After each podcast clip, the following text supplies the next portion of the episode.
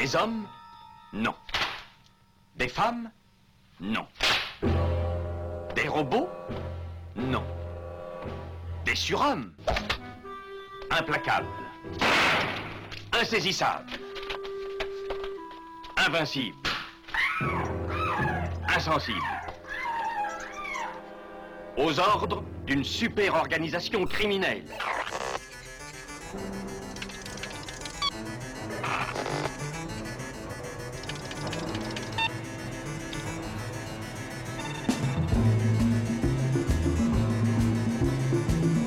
Impossible Rien n'est impossible pour... Culture prohibée. Bienvenue pour ce nouvel épisode de Culture Prohibée. Culture Prohibée, c'est l'émission hebdomadaire de la culture panel du Ciboulot animée par l'équipe des films de la Gorgone.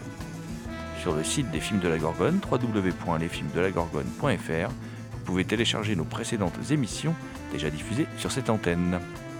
Culture Prohibée, c'est aussi un profil Facebook et un blog, culture-prohibée.blogspot.fr. A house of high fashion, a dazzling whirl of elegance, of exotic, extravagant beauties. An adventurous journey into the devastating allure of the most sophisticated women and their intimate secrets. Suddenly, these lace curtains ignite a drama that will lacerate your emotions. Blood and black lace. Who is this shrouded, sadistic, sordid fiend who maims and murders?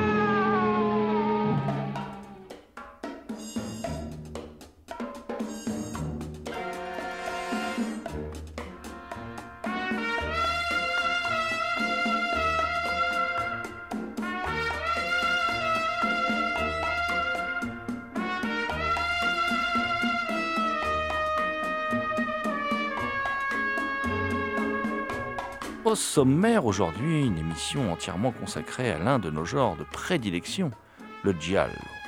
Nous sommes venus avec dans notre besace quelques armes blanches, quelques gants noirs, mais aussi quelques films dont nous souhaitons nous entretenir avec vous, chers auditrices et auditeurs. Alors, durant cette émission, on parlera par exemple de Il Ragno de, Luigi Cozzi, euh, de Libido d'Ernesto Gastaldi et Vittorio Salerno, euh, de L'étrange vice de Madame Ward de Sergio Martino, du Tueur frappe trois fois de Massimo Dallamano, euh, Au tropique du cancer aussi d'Eduardo Moulargia, et puis Qui l'a vu mourir euh, d'Aldo Lado. Voilà. Alors, pour causer, pour causer jaune, je suis accompagné de deux acolytes fidèles. Voilà. Seront-ils encore vivants à la fin de cette émission euh, euh, pleine de tueurs? On ne sait pas, on ne sait pas. Alors, euh, à mes côtés, il y a donc John Ferret, alias l'homme mystère, les libraires fous qui vous invitent à le rejoindre du côté de la librairie des signes, indépendante et compiénoise. Plus d'infos sur librairiedessignes.com. Salut John. Bonjour à tous. Également à nos côtés, euh, l'hirsute loup-garou Picard. Je veux bien sûr parler de, de Thomas Roland, qui chaque nuit de pleine lune, non pas avec un couteau, mais avec ses griffes acérées, s'en va rédiger de sanglantes critiques pour le compte de Vidéotopsie, à vidéotopsie.blogspot.fr et culturo.culturo.com. Salut Thomas.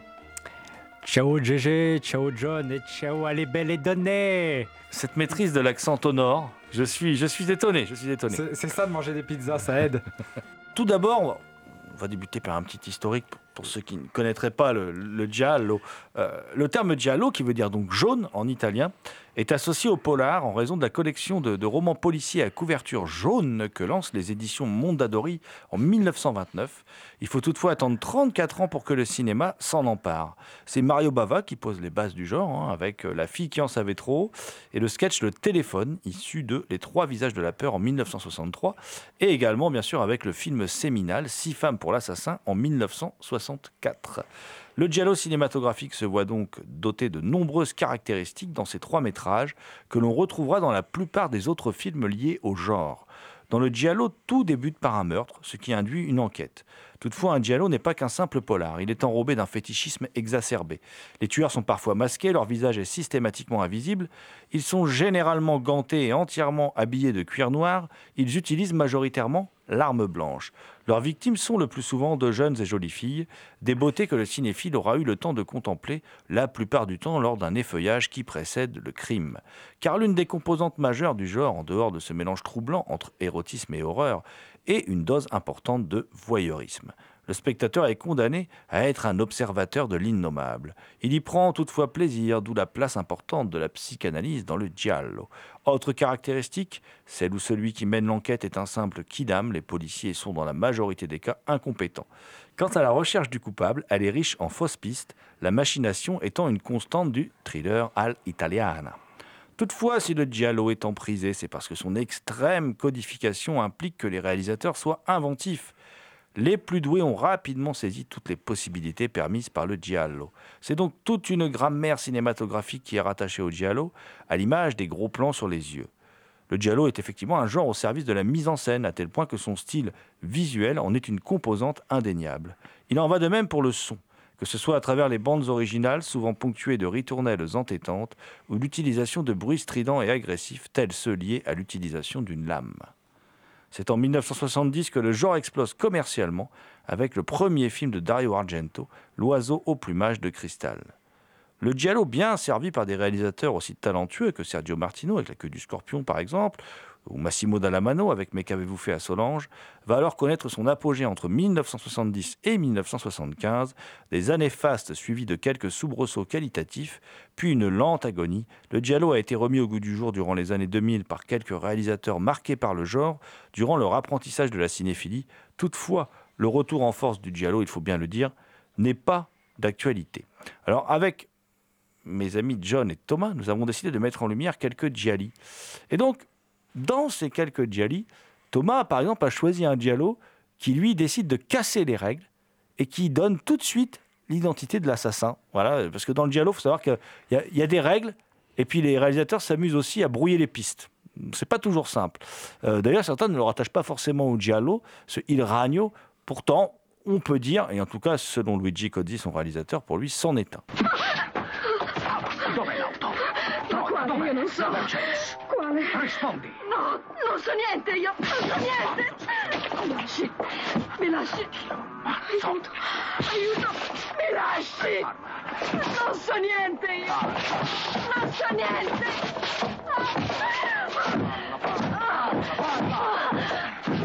C'è la Luca. E dov'è? È andato Dov'è? via. Deve tornare.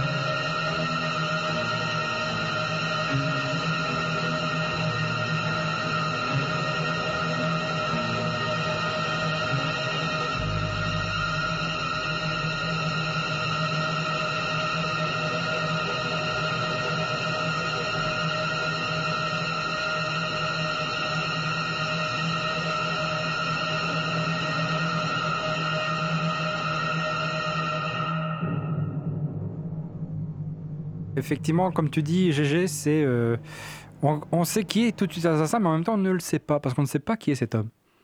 On ne sait pas qui est ce, cet homme que l'on voit assassiner une femme, on ne sait pas pourquoi, au début du film. Et c'est un film qui est, plus, qui est un peu dans la tradition, euh, on va dire, euh, pas du Woodunit, mais c'est un peu le mari. C'est plutôt un film Hitchcockien, en fait, je dirais. mais avec des des emprunts au Giallo, notamment le personnage est effectivement habillé tout en noir, il a des gants, il a des gants de cuir noir, et, surtout il y, a, euh, il, y a, une séquence qui se passe dans une pièce qui est entièrement meublée et peinte en jaune. Donc là on voit vraiment ce qui relie au, genre. Et donc c'est l'histoire d'un, homme qui assassine une femme. On, le voit en train de se débarrasser du corps en voulant euh, jeter euh, la voiture avec la femme dedans dans, un canal.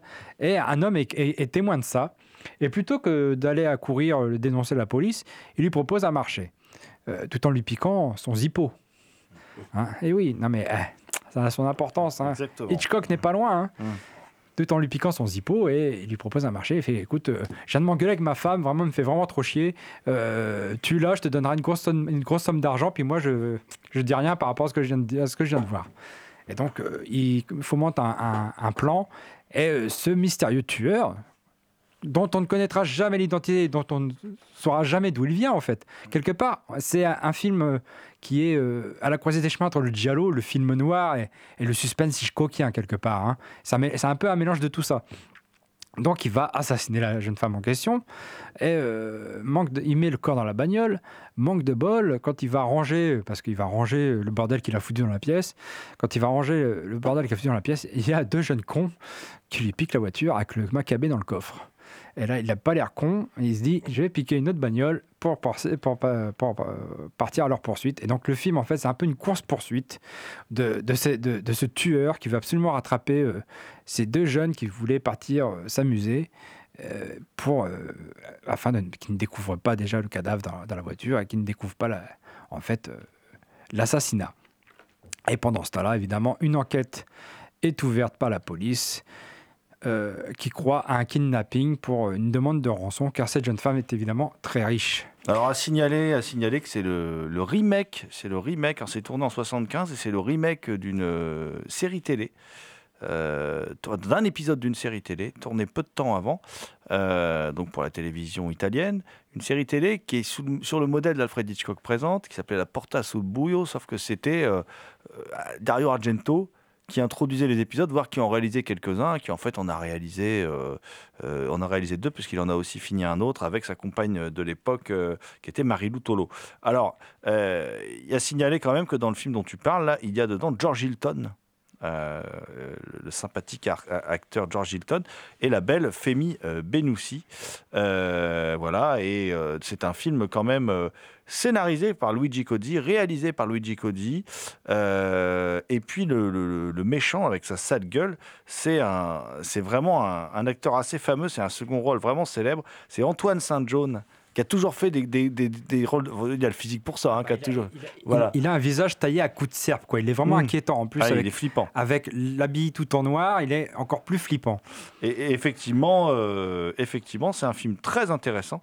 Euh, puisque Luigi Codi a voulu bousculer. Pour moi, pour le cinéma, c'est ce que Luigi Codi a fait de plus intéressant en fait.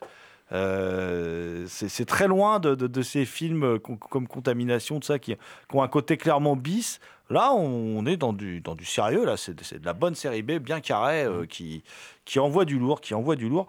Euh, je pense que c'est c'est évident, c'est un hommage à Hitchcock, quoi. Ah oui, oui. De toute façon, c'est un érudit, hein, Cody. Hein. C'est un érudit qui, avant d'être pote avec Argento et avant qu'ils travaillent ensemble, ah, c'est en fait un type qui a écrit plein de livres sur le cinéma italien, euh, beaucoup sur la SF. Il est célèbre pour être un grand, grand connaisseur de SF, euh, mais qui a aussi une grande culture euh, en littérature noire et en.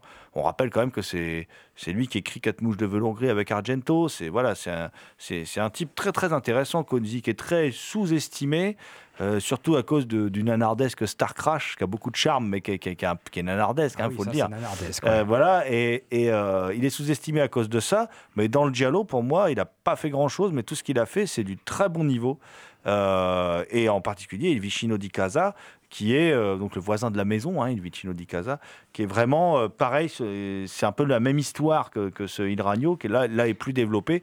Il y rajoute en plus effectivement l'hommage euh, au film d'Hitchcock, sauf que là, c'est pas un tennisman.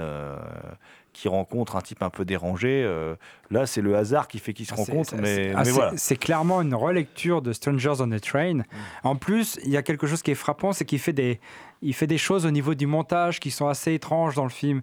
On se demande, euh, tiens, mais pourquoi il met ça? Pourquoi on voit ça? Pourquoi on voit ce plan-là? En fait, on évidemment, c'est c'est clair dans la, suite, dans la scène d'après, mais il, y a, il fait tout un travail autour de l'image et du montage. Et esthétiquement, le film est assez recherché aussi.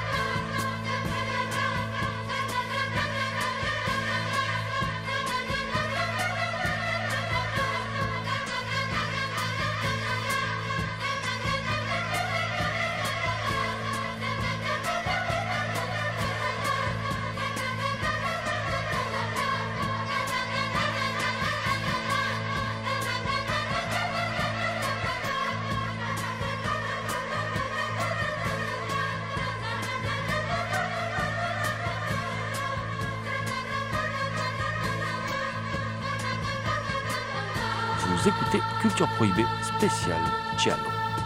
Pour être complet, on peut signaler Thomas que euh, sous son titre euh, américain The Killer Must Kill Again, le film de Luigi Cozzi est disponible en DVD chez Mondo Macabro en zone 1. Euh, et puis bon, bah, John, tu es venu donc avec du jaune dans ta besace. Désolé pour ce jeu de mots foireux. J'ai- trouvé que c'était la meilleure transition. Euh, et en particulier avec un film d'Aldolado qui se déroule à Venise. Exactement. Qui l'a vu mourir D'Aldo Lado. Euh, donc, pour résumer un peu l'histoire, euh, il y a euh, un meurtrier d'enfants qui traîne, et notamment aussi sur Venise.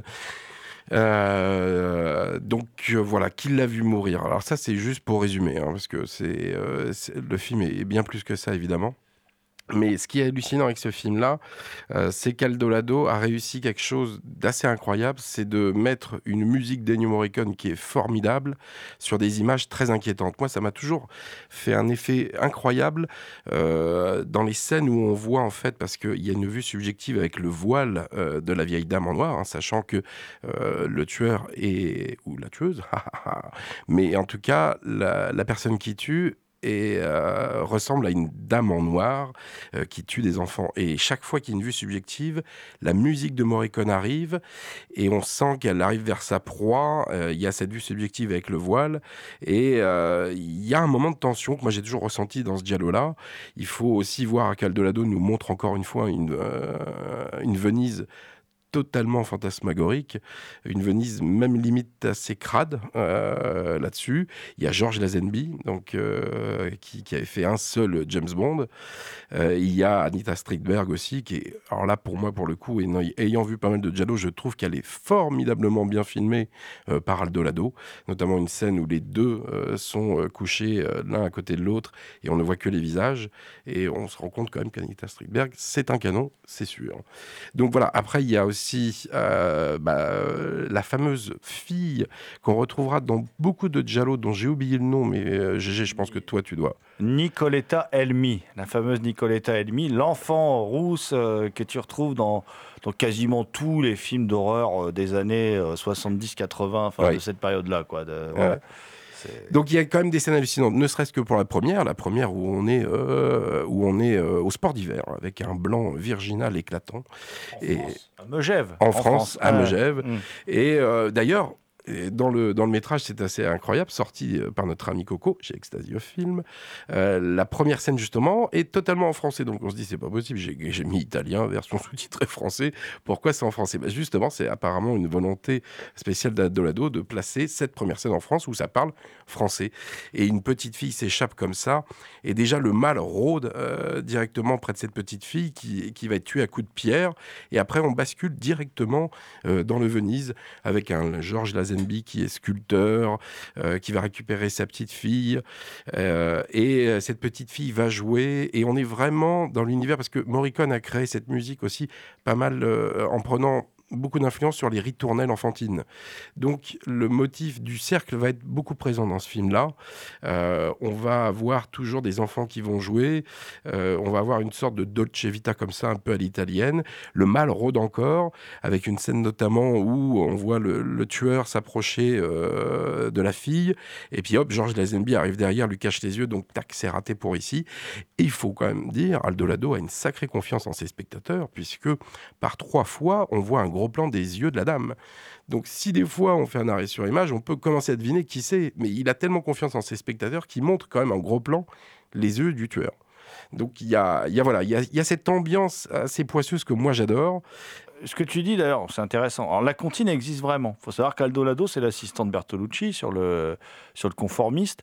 Et, il doit être assistant de Bertolucci sur euh, le dernier tango à Paris. Hein, voilà, sur le, film préféré des amateurs de beurre salé.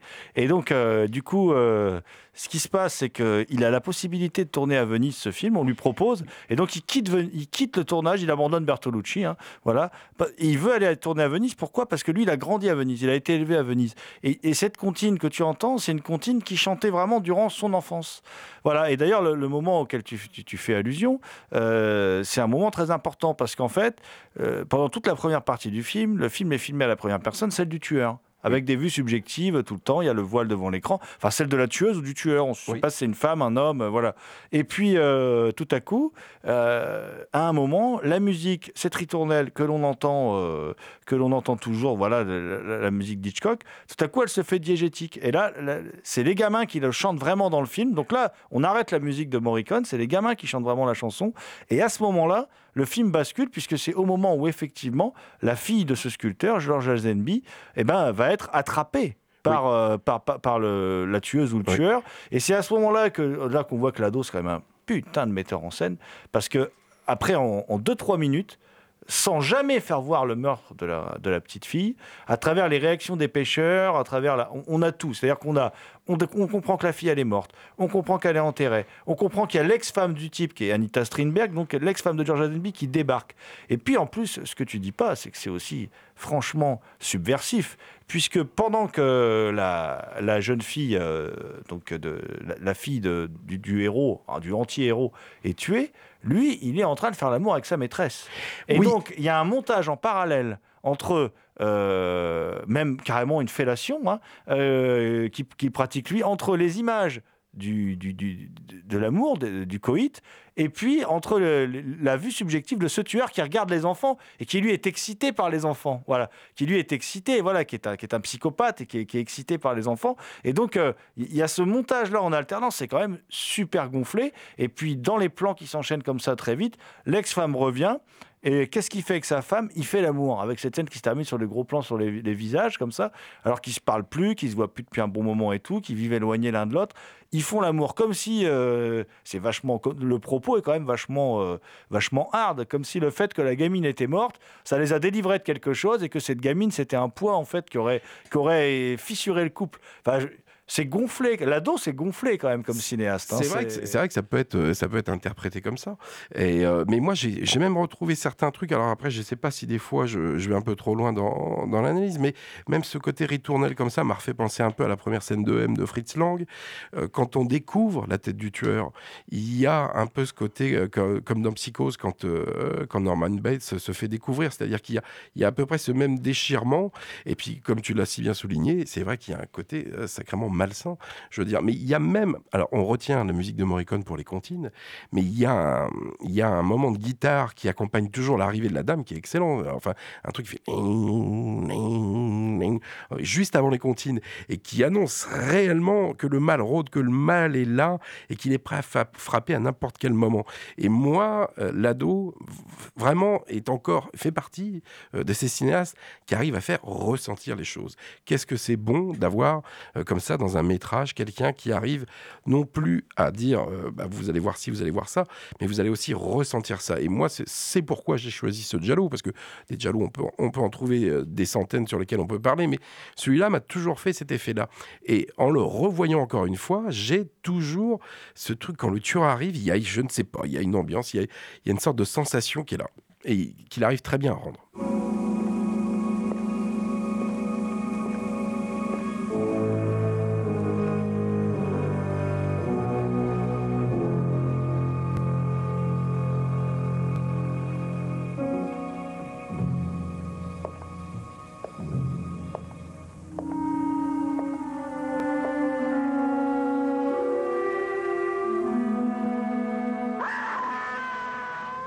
Je vais un peu plus euh, en arrière, aux prémices du, du. On est en 65. Euh, et puis Ernesto Gastaldi et Vittorio Salerno réalisent un film qui s'appelle Libido. Alors, euh, Libido, ça raconte quoi? C'est l'histoire du jeune Christian qui joue avec un jouet mécanique qui évoque Jiminy Cricket. Hein. Et à ce moment-là, le jeune Christian surprend son père pendant qu'il assassine une de ses maîtresses. Ce dernier donc se suicide en se jetant d'une falaise proche de sa demeure. L'enfant traumatisé, bien évidemment, est placé sous la tutelle de Paul. Et 20 ans plus tard, devenu un homme, Christian retourne dans la maudite maison familiale. Il est accompagné de sa dulcinée Hélène, ainsi que de Paul, venu avec sa fiancée Brigitte. Cette dernière ressemble d'ailleurs bigrement à la femme assassinée par son paternel. Et là, tout se dérègle, les portes claquent, le plancher craque, le jouet mécanique réapparaît, un fauteuil se balance sans raison, une pipe identique à celle de son papa est retrouvée fumante, il croit apercevoir un mystérieux tueur aux gants de cuir noir. Alors qu'une série de meurtres débute, Christian sombre dans la folie. Il se demande s'il n'est pas la réincarnation de son géniteur. Alors, film, ben, Libido, film réalisé juste un an après le, séminal Six femmes pour l'assassin. Euh, c'est le premier long métrage co-réalisé par le légendaire scénariste Ernesto Gastaldi, qui a quand même signé plus de 100 scripts dont les scripts de tous les Gialli de Sergio Martino. Hein. Euh, bon, il tournera que quatre autres films. Euh, c'est pas un très grand metteur en scène, par contre, c'est un scénariste fabuleux. Alors, Libido, c'est une œuvre vraiment matricielle hein, dans, l'histoire du Giallo, euh, puisque, euh, comment dire, elle va fixer des règles qui seront ensuite reprises dans, euh, dans beaucoup de dans, beaucoup d'autres Giallo. et puis, juste pour la petite histoire, celui qui réalise le film avec Gastaldi, Vittorio Salerno, c'est le, frère d'Enrico Maria Salerno, hein, l'acteur, le, célèbre acteur qui fait par exemple l'inspecteur Morosini dans L'Oiseau au plumage de cristal d'Argento en 70. alors, le film est tourné en 18 jours. Hein. Euh, c'est sans doute pour ça qu'ils ont, euh, c'est un tout petit budget, qu'ils ont travaillé à deux. Je pense qu'on tournait d'un côté, puis on tournait de l'autre en même temps. Euh, c'était plus simple. Alors, Libido débute par une citation de Sigmund Freud. la psychanalyse semble d'ailleurs être une des obsessions de Gastaldi, hein, qu'il utilisera à toutes les sauces dans, dans son travail. dans Libido, Gastaldi a une idée de génie vraiment, qui reviendra hanter nombre de Gialli, un jouet mécanique qui déclenche l'acte de meurtre chez le psychopathe. autre volonté notable chez Gastaldi, celle de sortir le Giallo d'un environnement gothique. Ce dernier avouait d'ailleurs avoir écrit le très morbide scénario nécrophile de l'effroyable secret du docteur Hitchcock par Ricardo Freda en 62 pour mettre fin au genre, car il ne supportait plus, qu'on tourne des films gothiques en Italie.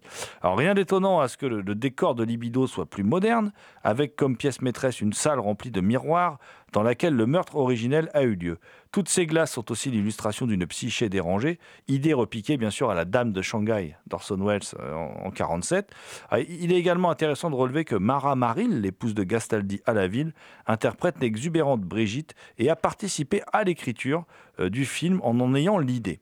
Alors, les autres acteurs de ce quasi huis clos sont tous très bons, que ce soit le débutant Giancarlo Giannini, qui campe donc Christian, sa belle fiancée au décolleté affolant, Dominique Boschero, qu'on retrouve dans nombre de giallo, et le staccanoviste Luciano Pigozzi, qu'on retrouve lui dans des dizaines et des dizaines de films sous le pseudo de Alan Collins, qui, avec ce personnage de Paul, donc, trouve l'un de ses meilleurs rôles. Libido a réalisé avec soin, même si son intérêt principal réside surtout dans la qualité de son récit, et ce, malgré l'arrivée quand même très tardive, il faut bien dire, du premier assassinat. À noter fait assez rare, la présence d'une fin tragique pour la totalité des protagonistes. Là, personne n'en réchappe. Euh, en Italie, ce véritable maître étalon du giallo de machination va servir de base à toute une série de, longs métrages. Euh, et ça jusque, l'arrivée de Dario Argento sur le marché du giallo, voilà, qui va un peu lui modifier la donne en, y apportant euh, une patte toute particulière.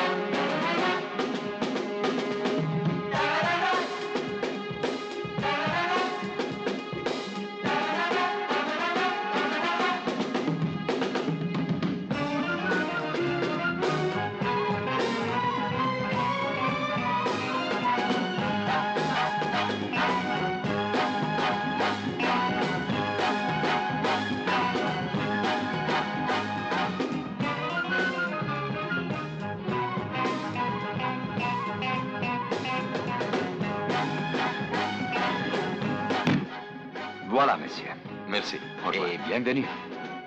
Tutto fatto. Andiamo.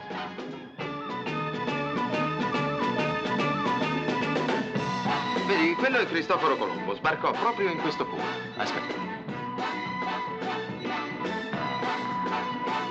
Mr. Wright? Sì? La direzione dell'Hotel Rancho le dà il benvenuto. Qui c'è la macchina. Ah, benissimo. Pensa se Cristoforo Colombo avesse avuto un'accoglienza simile.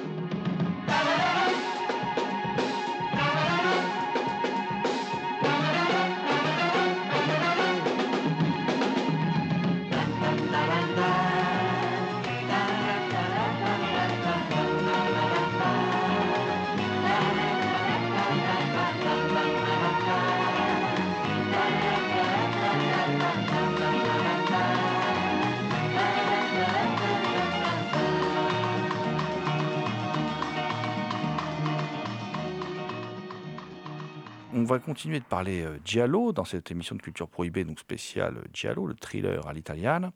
Et cette fois-ci, cette fois-ci, euh, Thomas, tu voulais nous parler d'un Giallo un peu plus, récent, qui s'appelle Au tropique du cancer d'Eduardo Moulargia, et qui est sorti, celui-ci d'ailleurs chez Le Chat qui fume, qui, est un, qui assez singulier en fin de compte, même si avec des défauts et des qualités, mais quand même assez singulier. Et eh oui, parce que là, euh, on, ne va, on ne va pas vraiment à Venise, on, on va cette fois en Haïti, en Haïti, et nous sommes en 1972 lorsque le film sort. 1972, euh, Haïti est sous la dictature de Jean-Claude Duvalier, alias Baby Doc, qui vient de succéder à, à François Duvalier, alias Papadoc, on l'appelait comme ça parce qu'il était médecin, euh, Jean-Claude euh, François Duvalier, qui venait de casser sa pipe en 1971. Et donc, euh, chez les Duvalier, on est dictateur de père en fils, comme souvent. donc, cette dictature, qui a duré quand même plusieurs années, a entraîné de nombreux massacres d'opposants et de civils. Et c'est dans ce contexte que Gianpaolo Lomi, le sympathique Gianpaolo Lomi, comme on peut le voir dans les, dans, les bonus du Blu-ray édité par Le Chat qui fume, Gianpaolo Lomi euh, donc, euh, décide de faire un film en Haïti. Jean-Paul Lomi, qui était un peu l'ami des dictateurs, hein, donc décide de faire un film là-bas. Et il va faire un film là-bas avec euh, Eduardo Mulargia. Moi, je ne connais pas ce réalisateur. Toi, GG, tu connais hein, Eduardo Mulargia, je crois. Hein. oui, c'est pas un réalisateur extrêmement réputé. C'est un réalisateur qui a beaucoup œuvré dans, dans le, le bis. Il n'a pas fait non plus tant de films que ça, mais ses films jouissent pas d'une grande réputation. Ce Tropique du cancer, c'est son meilleur film. Voilà, il faut le dire. C'est un film qui est un peu effectivement euh, particulier parce qu'il se passe en Haïti. Quand on, quand on pense Haïti, on pense évidemment vaudou. Le film, il y a du vaudou dedans. Alors, c'est l'histoire d'un couple qui se rend en Haïti. Le couple, euh, il y a Anita Strindberg dedans. Euh, c'est un couple qui est un peu. qui, qui va pas bien et donc décide d'aller en Haïti pour un peu recoller le morceau. C'est un peu une drôle d'idée d'aller recoller les morceaux en Haïti en 72 alors que c'est en pleine dictature. Mais bon, chacun son trip. donc là-bas, ils retrouvent un de leurs amis, un de leurs amis qui est joué par Anthony Stéphane un, acteur que tu connais, toi, GG. Ah oui, alors Anthony Stephen, oui, c'est, alors c'est pas l'acteur le plus, euh, comment dire, euh, le plus connu de, de l'histoire du, cinéma italien, mais dans, le domaine du bis italien, euh, Anthony Stephen, il a été une sorte de, enfin, c'est difficile de, de, le présenter. C'est une sorte de beau gosse, voilà, qui, qui va avoir, qui va beaucoup jouer dans les westerns. Euh, et dont, en fait, c'est un type dont la, comment dire, la famille a un destin particulier. Voilà. Son vrai nom, c'est Antonio de Tefe. Euh, et son vrai vrai nom, en fait, c'est Antonio Luis de Tefe von Unholz. Euh, et qui est, qui est, comment dire, qui, est italien d'origine, hein, mais qui a, qui a, une famille qui a eu un parcours un peu, un peu particulier. En fait, lui, il naît à l'ambassade du Brésil à Rome il est vraiment d'ascendance noble. Hein. Euh, son père, euh, c'est le petit-fils du baron de Téfé, qui descend d'une lignée d'aristocrates prussiens. Et euh, alors qu'il n'est qu'un adolescent, il s'engage dans l'armée aux côtés des partisans et prend part au dernier combat de la Seconde Guerre mondiale. Et cette personnalité que tu décris, Gégé, moi je trouve qu'on peut l'apercevoir dans, dans, le film. Parce que Anthony Stephen, alias Antonio de Tefe, a co-signé le scénario sous le, justement son vrai nom, Antonio de Tefe. Euh, ce film, effectivement, on peut y voir. Euh, une, double phase dans ce film. Alors, il y a effectivement des scènes euh, qui sont parfaitement racoleuses. Euh, je pense notamment à une, séquence de cérémonie vaudou qui est vachement bien, hein, mais qui est qui racole à mort, hein, parce que on voit des gros plans sur des sur des seins, euh, on voit des jeunes femmes vraiment peu vêtues. Et la façon dont c'est filmé, on sent qu'il y a un, regard un peu un peu condescendant quand même, un peu anthropologue un peu euh, condescendant quoi. Et ça, je pense que ce sont des scènes qui sont réalisées par Gianpaolo, Gianpaolo Lomi. Euh, Eduardo Mularga, on voit, on voit là où il a réalisé, sa mise en scène est un peu plus plan-plan, je trouve. C'est pas un grand cinéaste, c'est plus un technicien, on va dire. Mais je, vois malgré ce côté racoleur, ce petit côté, effectivement, on retrouve euh, l'éthique du du, du les meurtres filmés en caméra subjective, les gants de cuir. Évidemment, on va mettre des gants de cuir en Haïti, hein, on ne sait jamais. Hein, euh, il fait tellement froid là-bas. Hein.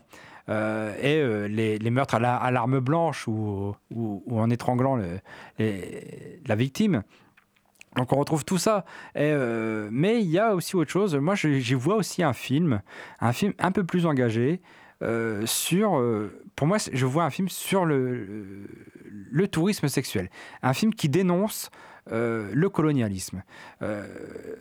pourquoi? Parce que, par exemple, le, le personnage du mari d'Anita Strindberg est parfaitement condescendant avec les Haïtiens. On le voit, c'est vraiment une ordure.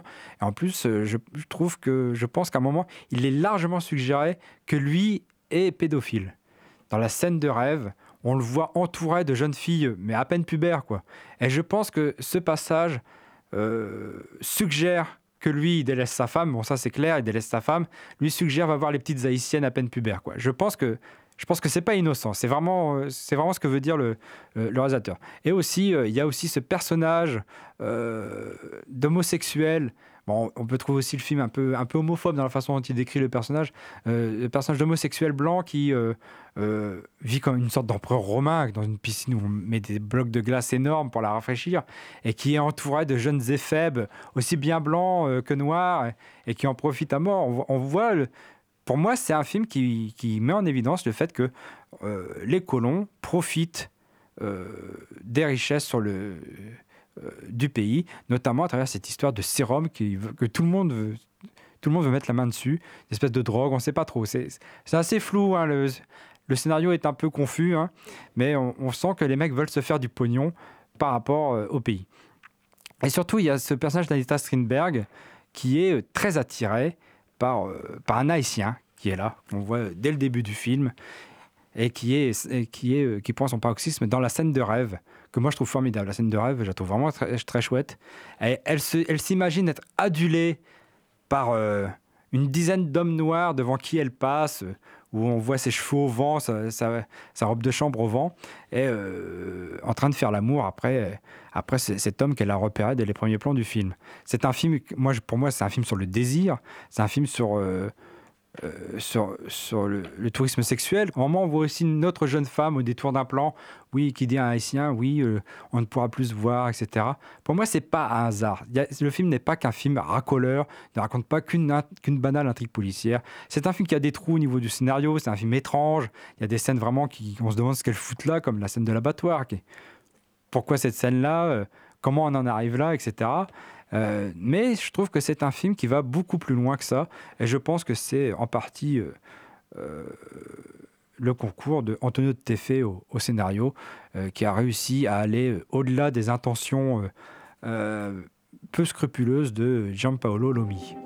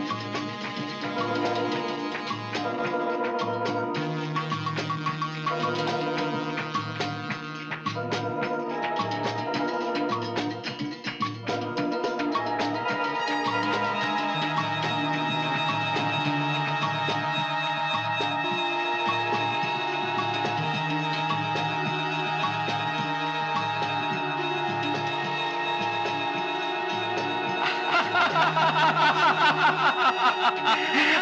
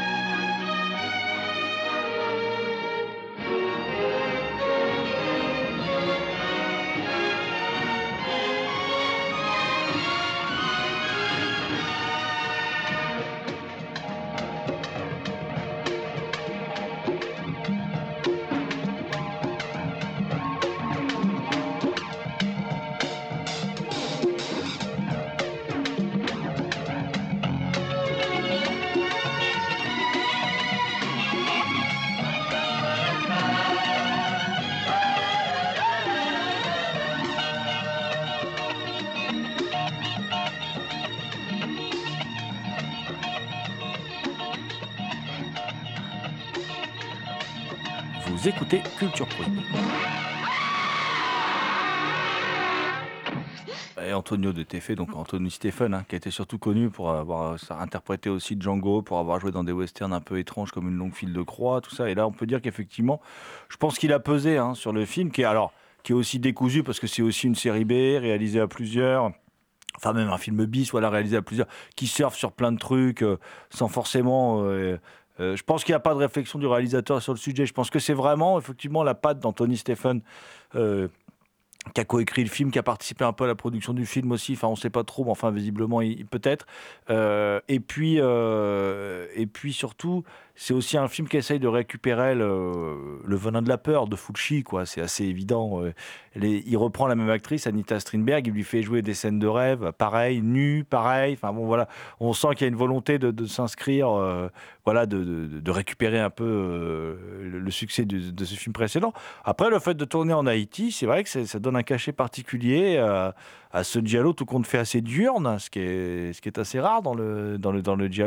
Et puis, euh, euh, et puis, comme tu le dis, un, un Giallo avec euh, des fulgurances quand même, hein, vraiment très très intéressantes. Et en particulier, oui, cette scène de rêve avec le bloc de glaçons, là, tout ça, c'est sacrément intéressant quand même. Ce qui me fait dire aussi, ce qui me fait dire aussi que c'est un film anticolonialiste, c'est le final. Le final, le méchant est puni, et quasiment donné en sacrifice par les Haïtiens. Il y a ça aussi. Et il y a ce plan final de ce même haïtien qu'on a vu au début, qui, fait fantasmer Anita Strindberg, qui la voit partir, qui voit l'avion décoller. Là encore, c'est encore un film sur le désir, mais sur le désir d'ailleurs. Cet homme qui, a, qui vit dans un pays difficile, où il est difficile de vivre, ou qui est sous une dictature, il rêve d'ailleurs. Alors, pour, pour lui, cette femme, hein, doit représenter l'ailleurs, la, richesse quelque part.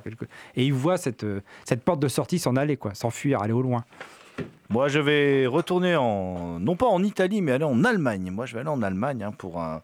Je vais aller en 1968, petit voyage en arrière, euh, pour parler d'un film d'un certain Massimo d'Alamano qui s'appelle Le tueur frappe trois fois.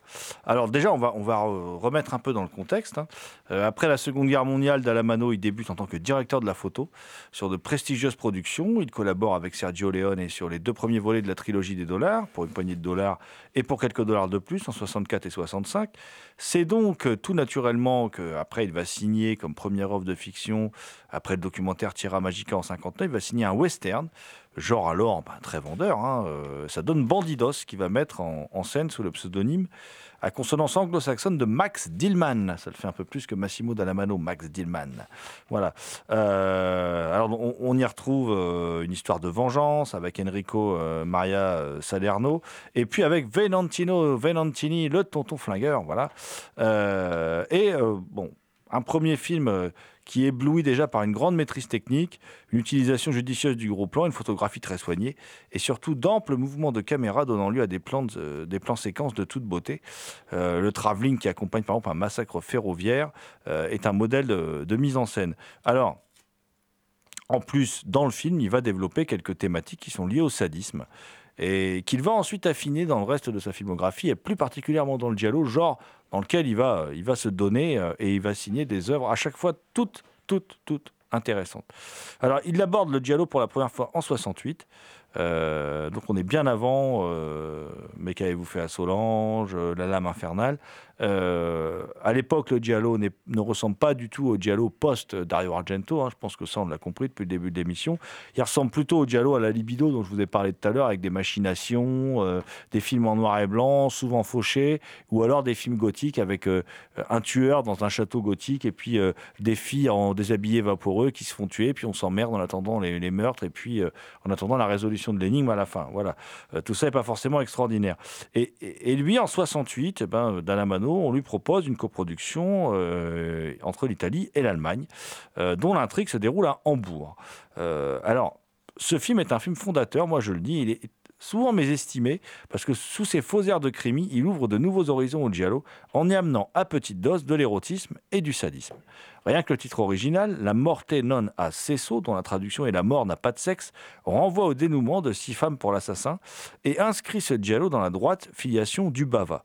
Bien que plein de rebondissements et très manipulateur, la mort frappe trois fois s'éloigne du dialogue de machination qui domine alors un genre balbutiant pour se rapprocher du drame.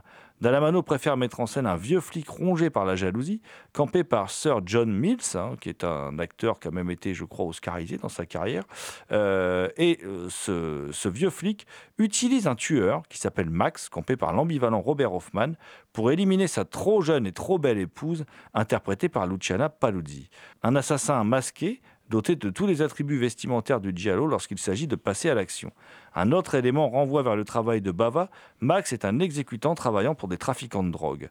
La dope sert de toile de fond aussi bien dans La fille qui en savait trop avec l'incident lié à la marijuana, le téléphone avec le tueur, Frank Renner et Six femmes pour l'assassin avec sa consommation par certains des protagonistes. Dalamon, dans, dans ce premier giallo, aborde à sa manière l'idée de la vision parcellaire en y ajoutant une autre dimension, celle du point de vue. En effet, les enquêteurs, après une rafle, regardent sous un autre angle leur travail à travers le visionnage de bandes vidéo. Ceci dans le but de repérer un détail qui aurait pu leur échapper. Doit-on y voir une réminiscence de type Zapruder, du nom du caméraman amateur qui filma l'assassinat de Kennedy en 63, l'influence d'Antonioni ou la patte du réalisateur Demiurge Peut-être un peu des. En tout cas, ce procédé sera réutilisé par Dallamano dans La Lame infernale en 1974, lorsque des policiers étudieront les images d'une manifestation pour retracer le parcours d'une victime. Malgré un rythme plutôt lent, le film emporte l'adhésion du spectateur grâce à ses tentatives multiples de pervertir un genre alors très codifié. Massimo Dallamano brise de nombreuses règles liées au giallo, telles que la révélation très rapide de l'identité de l'assassin ou l'immoralité de l'inspecteur de police, état de fait assez rare dans les productions de l'époque. Le rôle titre féminin est l'occasion pour le metteur en scène de développer un personnage fort, à l'origine d'un joli coup de théâtre final. Le tueur frappe trois fois permet surtout à Dallamano de réintroduire la figure du tueur ganté tout de noir vêtu qu'avait imaginé Mario Bava. Un assassin qui retrouve l'ambiguïté caractéristique des, des, personnages de Bava et renvoie au final mélodramatique de Six femmes pour l'assassin. En effet, s'il est confondu, cet assassin, c'est parce qu'il est réellement amoureux. C'est donc deux ans avant que Dario Argento ne révolutionne le giallo avec l'oiseau au plumage de cristal que Dallamano en avait entamé la mue avec le tueur frappe trois fois. Noi discendiamo da una ininterrotta catena di assassini, il cui amore per uccidere era nel loro sangue, come forse è nel nostro.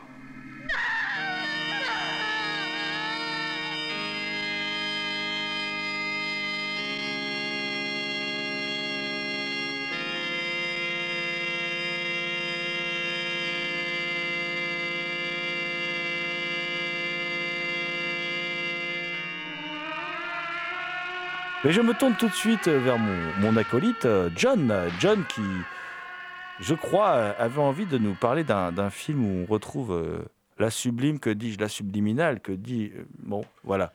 C'est on n'en dit pas plus, Edwige Fenech Edwige Fenech, tout à fait, euh, qui euh, va être euh, Madame Ward dans le film L'étrange vice de Madame Ward, réalisé par Sergio Martino. Bah là, voilà, comme aussi encore pour Qu'il l'a vu mourir, on a l'exemple assez probant d'un film qui, qui bénéficie d'une bande originale aussi énorme de Nora Orlandi et qui accompagne merveilleusement bien ce film.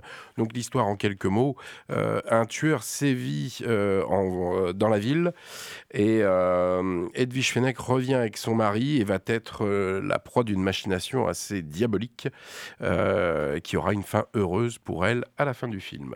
Donc ça voilà, c'est pour le, résumé du film. Le film est bien sûr tout autre.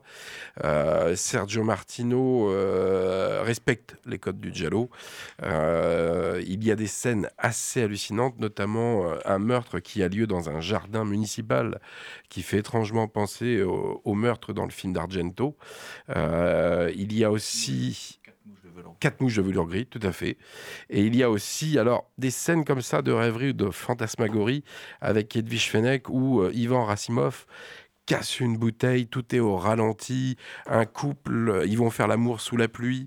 Et les Italiens ont ça, et c'est assez incroyable dans ces films-là, quand on pense au Venin de la peur, quand on pense à ça, ils arrivent à mettre en boîte des, séquences euh, fantasmées, des séquences de rêves, qui sont toutes euh, de grands trésors d'inventivité et de créativité. Et euh, ce film-là, ce film-là en regorge aussi. Bon, après, bien sûr, il y a la merveilleuse Edwige Fenech, et toute l'histoire de la machination est assez bien amené avec un, final, un final assez étonnant. Les acteurs sont bons et la musique de Nora Orlandi est vraiment à retenir. Mais quel bonheur en fait dans cette période-là des années 70 quand ce, genre est apparu d'avoir eu affaire à, des compositeurs qui nous ont vraiment laissé des émotions assez intactes au niveau de la musique. Et oui, encore un, grand dialogue euh, signé euh, Sergio Martino, euh, où l'onirisme a, toute sa place, la psychanalyse a toute sa place, et avec quand même des idées de, mise en scène assez, assez extraordinaire.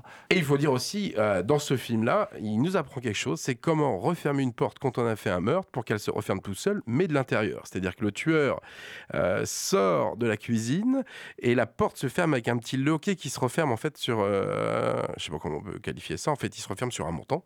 Et le tueur a cette bonne idée de glisser un glaçon entre la petite barre qui se referme et le loquet. Et comme le glaçon fond, la porte se ferme d'elle-même. Quel talent, quel talent ce, John, mais quel talent aussi Sergio Martino, il faut le dire. Très grand metteur en scène. Euh, et ce film, eh ben, on va peut-être euh, vous dire que il, se trouve encore. Hein, euh, il était sorti chez Neo Publishing. Voilà, donc si, si vous arrivez à le dégoter.